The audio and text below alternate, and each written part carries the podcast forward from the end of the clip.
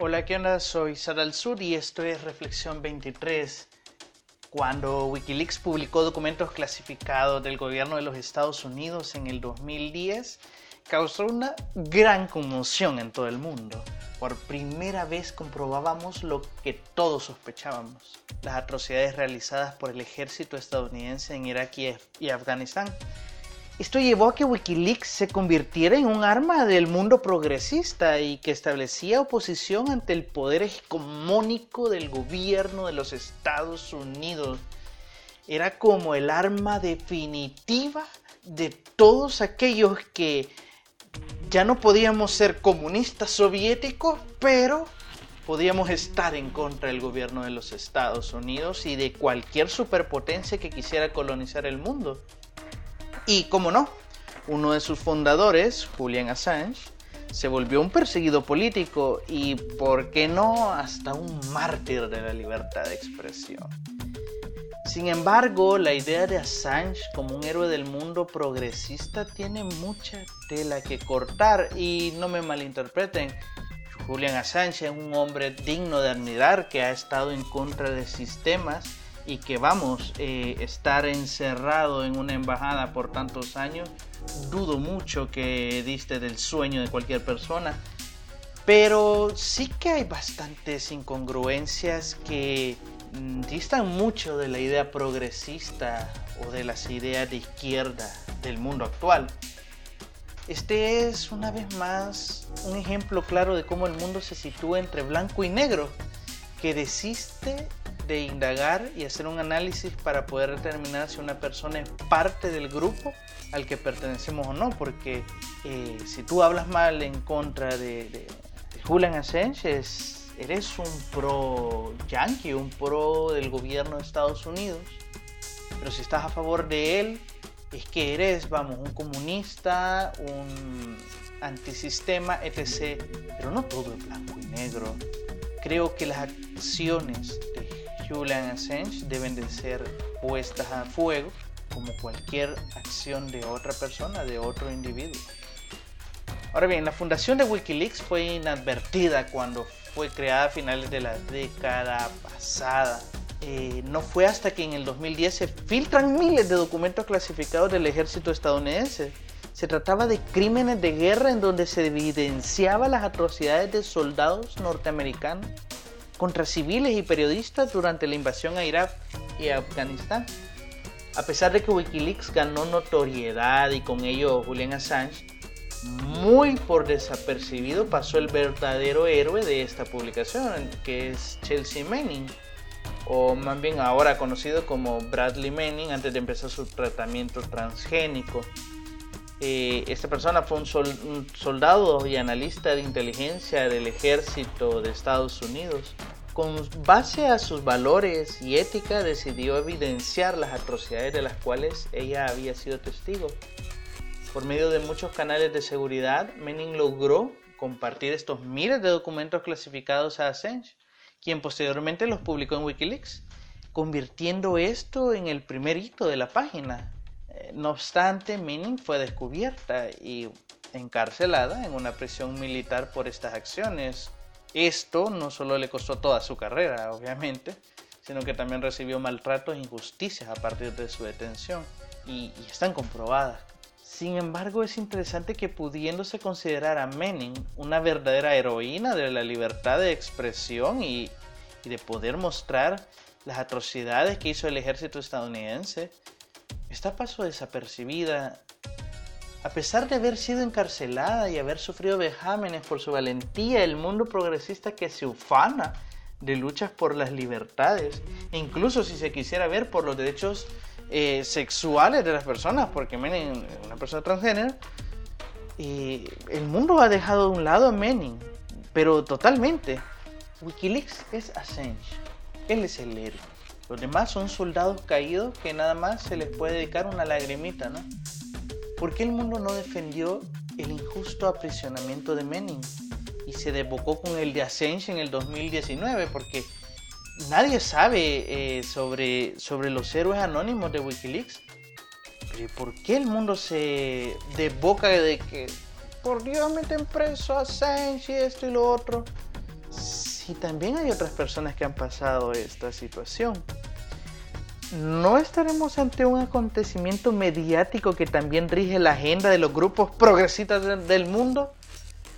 Es decir, los progresistas del mundo se, se ufanan de que están contra el sistema, pero usualmente los progresistas del mundo se dejan llevar también por la agenda mediática y no me malinterpreten, yo también me dejo llevar por la agenda mediática porque lo que se hace viral en las redes sociales, lo que se hace viral en las noticias es de lo que hablamos al final.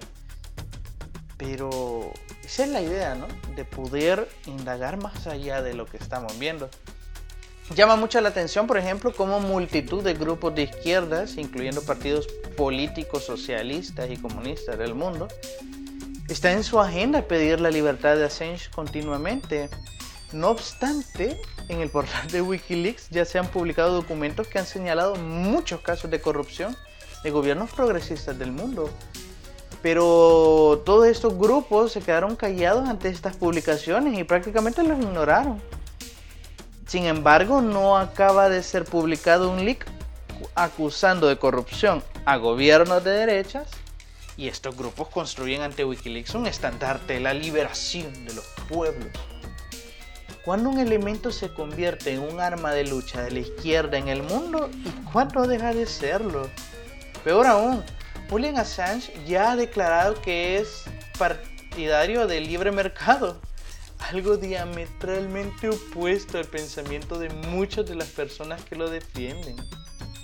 ¿Alguien se convierte en progresista y de izquierdas solo porque ataca al gobierno de los Estados Unidos, dejando a un lado todo lo demás, tu, tu posición ideológica ante la economía del mundo, ante las políticas eh, de los estados, etcétera?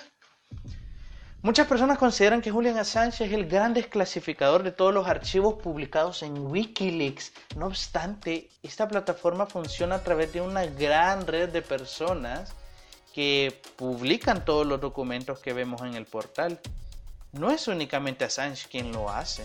Incluso podría decirse que es el que menos publica en la web.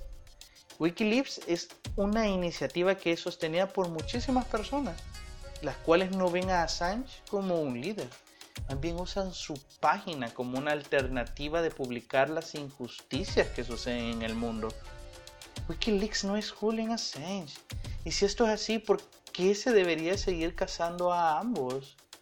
De hecho, es interesante como John Young, uno de los directivos de Wikileaks, renunció a su puesto en 2007, cuando apenas la página empezaba a funcionar acusando al grupo de ser un conducto de inteligencia de la CIA. Ojo. Además, Jung manifestó el débil sistema de anonimato con que cuentan los usuarios que publican en Wikileaks. Por cierto, Jung desarrolló su propia web llamada Crypton.org, la cual ha realizado una labor igual o mejor que la de Wikileaks. Claro, sin la cobertura mediática respectiva. ¿Por qué? ¿Por qué Wikileaks es más famosa que Crypto.org? Ahora bien, muchas personas progresistas del mundo se han alarmado por el encarcelamiento terriblemente injusto de Julian Assange. Pero la idea de la mayoría de todas estas personas es que este ha sido apresado por la creación de Wikileaks. Pero esto no es del todo así. En el año 2010, Assange fue acusado por ciudadanas suecas de haber sufrido acoso sexual. Acoso sexual, señores. Una de estas hasta es considerada como violación. Por supuesto, esto fue utilizado como clave en el proceso de arresto de Assange. Es decir, mm, estados que están detrás de Julian Assange no, no están poniendo el grito en el cielo por el, por el acoso sexual, están poniendo el grito en el cielo por precisamente la filtración de estos documentos en el portal. Sin embargo, la mayoría de personas obvian este hecho, ¿no? Mucho han hablado las feministas de que hay que creer a las víctimas sí o sí en casos de abusos sexuales. ¿Por qué estas no se han manifestado ante este caso? ¿Por qué no hay colectivos de feministas en contra de Assange? Es cierto que Assange es perseguido más por su labor en Wikileaks que por estos delitos y que estos casos de violencia sexual solo son una excusa para su arresto. No obstante, a pesar que él niega estos hechos, nunca ha presentado pruebas que demuestren su inocencia. Todo su escudo es que él es un perseguido político. Pero, ¿cómo sabemos que estas mujeres no dicen la verdad?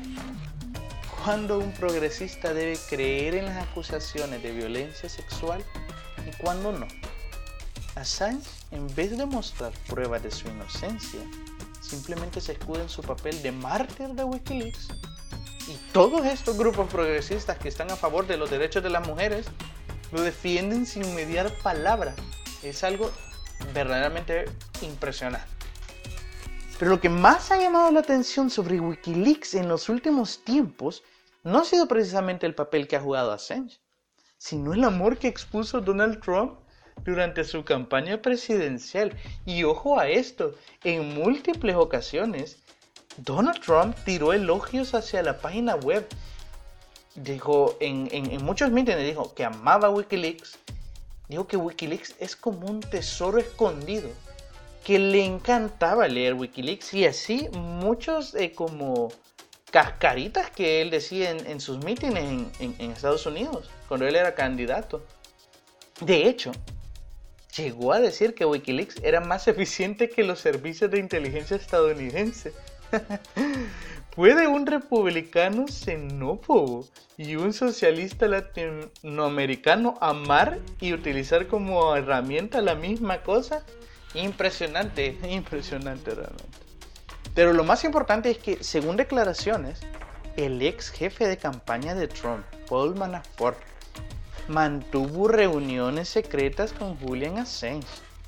Fue un par de meses después de una de sus últimas reuniones que casualmente Wikileaks publicó una serie de correos electrónicos que iban en detrimento de la campaña de Hillary Clinton. La desclasificación de estos documentos en Wikileaks fue sustancial para ayudar a Donald Trump a llegar a la Casa Blanca. Eh, por otro lado, Roger Stone, uno de los principales asesores de Donald Trump, reconoció haber contactado con Julian Assange durante la campaña electoral. Es este gran defensor de las libertades uno de los que ha aportado a que Donald Trump llegue a Casa Blanca.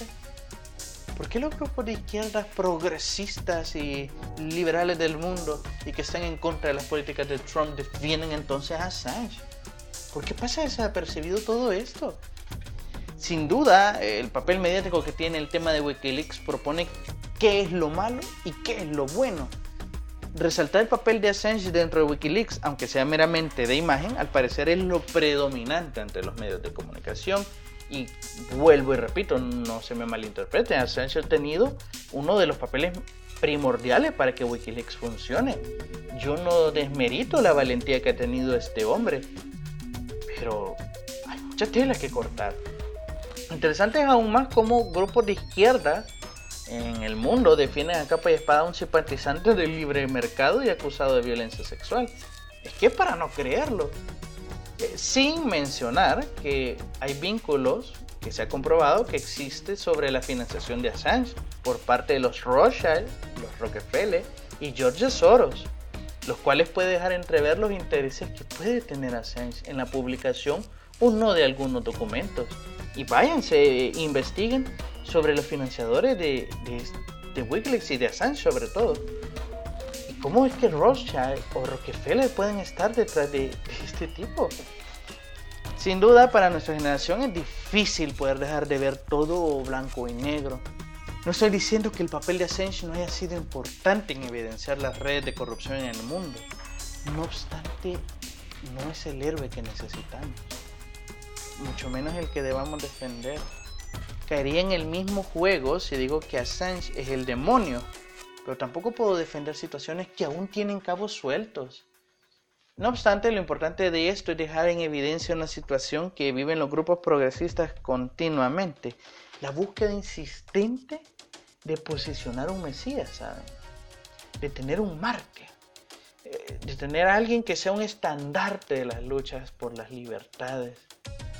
Se tiene que si un líder progresista hace algo bueno, debemos seguirlo y protegerlo a toda costa porque todo lo que haga siempre estará bien. Pero no es así. Es por ello que las personas progresistas debemos luchar por causas, no por personas. Alguien de izquierda temen hablar sobre las injusticias y casos de corrupción de gobierno supuestamente de izquierda. Pues eh, alguien que hable mal de estos es colocado automáticamente de enemigo y de derechas. Es como una especie de herencia soviética todavía que tenemos de que no podemos eh, hablar en contra del líder de izquierda, pero es que la persona, los líderes de izquierda, los líderes progresistas, son los que más deben de ser filtrados, son los que más deben de ser tijereados, porque si no, ¿qué sentido tiene todo esto? La autocrítica no te convierte en enemigo de nadie. El apoyar la causa en común de alguien no te convierte en su seguidor ciego. Es necesario para los grupos progresistas del mundo poder evidenciar cuándo es necesario defender y cuándo poner el dedo en la llaga. Defender las libertades del mundo también se basa en ser imparciales y poder ver las dos caras de una misma moneda. Si tienes el tiempo para publicar un tweet en favor de Assange, sin duda lo podrás hacer en favor de toda la población indígena que está siendo martirizada en el Amazonas y que valga la noticia, está todavía en llamas, pero como mediáticamente esto ya pasó de moda, pues ya nadie tuitea ni publica nada. Es que es necesario dejar de ver en blanco y negro absolutamente todo.